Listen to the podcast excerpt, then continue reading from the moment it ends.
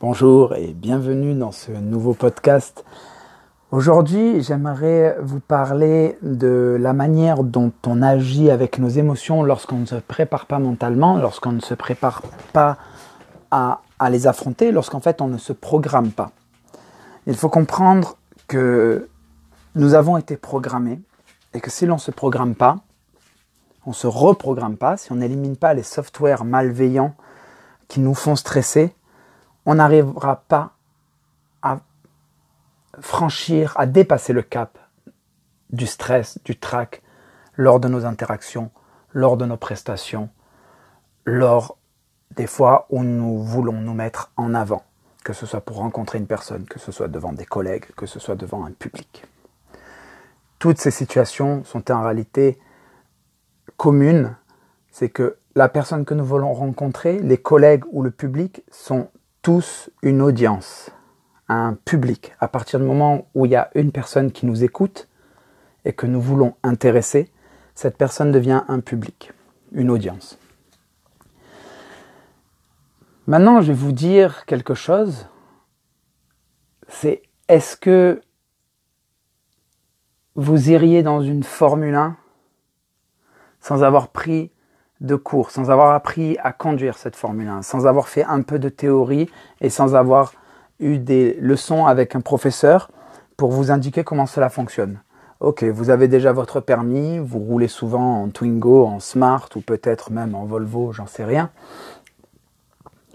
Euh, vous avez l'habitude de rouler en ville, vous pouvez aller sur l'autoroute. Ce sont des conditions que vous connaissez bien, il y a des limitations, ça reste. Euh, il n'y a pas de compétition, il n'y a pas de, de, conditions spécifiques. Euh, lorsqu'il fait mauvais, vous avez le droit de ralentir. Il n'y a pas de chronomètre. Tout va bien. Imaginez-vous maintenant monter dans cette Formule 1 sans avoir jamais appris à la conduire et devoir euh, compétiter face à d'autres coureurs qui sont eux entraînés. Vous auriez forcément le stress, le trac, et il y aurait de grandes chances que vous finissiez même pas un tour. Ou alors, si vous le finissez ce tour, vous allez à coup sûr euh, le finir très très en retard sur les autres. Peut-être même avec un tour de retard dès le début. Parce que vous allez prendre le temps.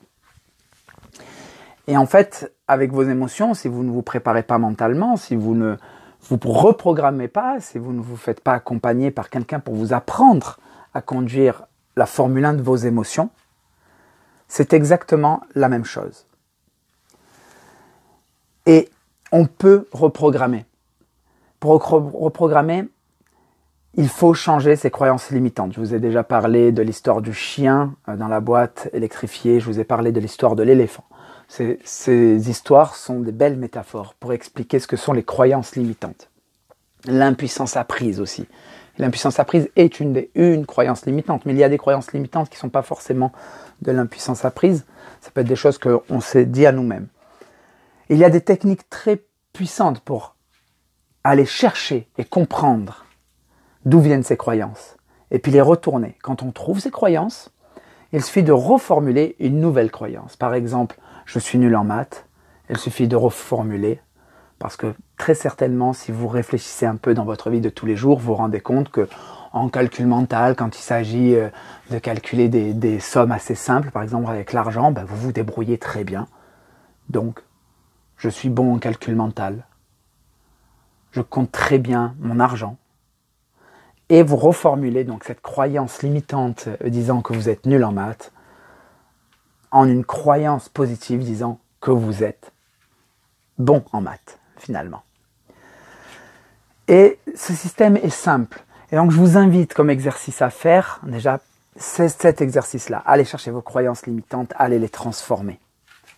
Si vous voulez aller plus vite, en savoir plus, il y a, il y a un exercice que j'ai créé avec des mails où je vous fais à peu près cette même comparaison de la voiture d'ailleurs dedans, et dans lequel vous aurez accès à des techniques pour aller changer vos émotions, vos états émotionnels, et vous pourrez booster vos croyances positives avec des émotions positives.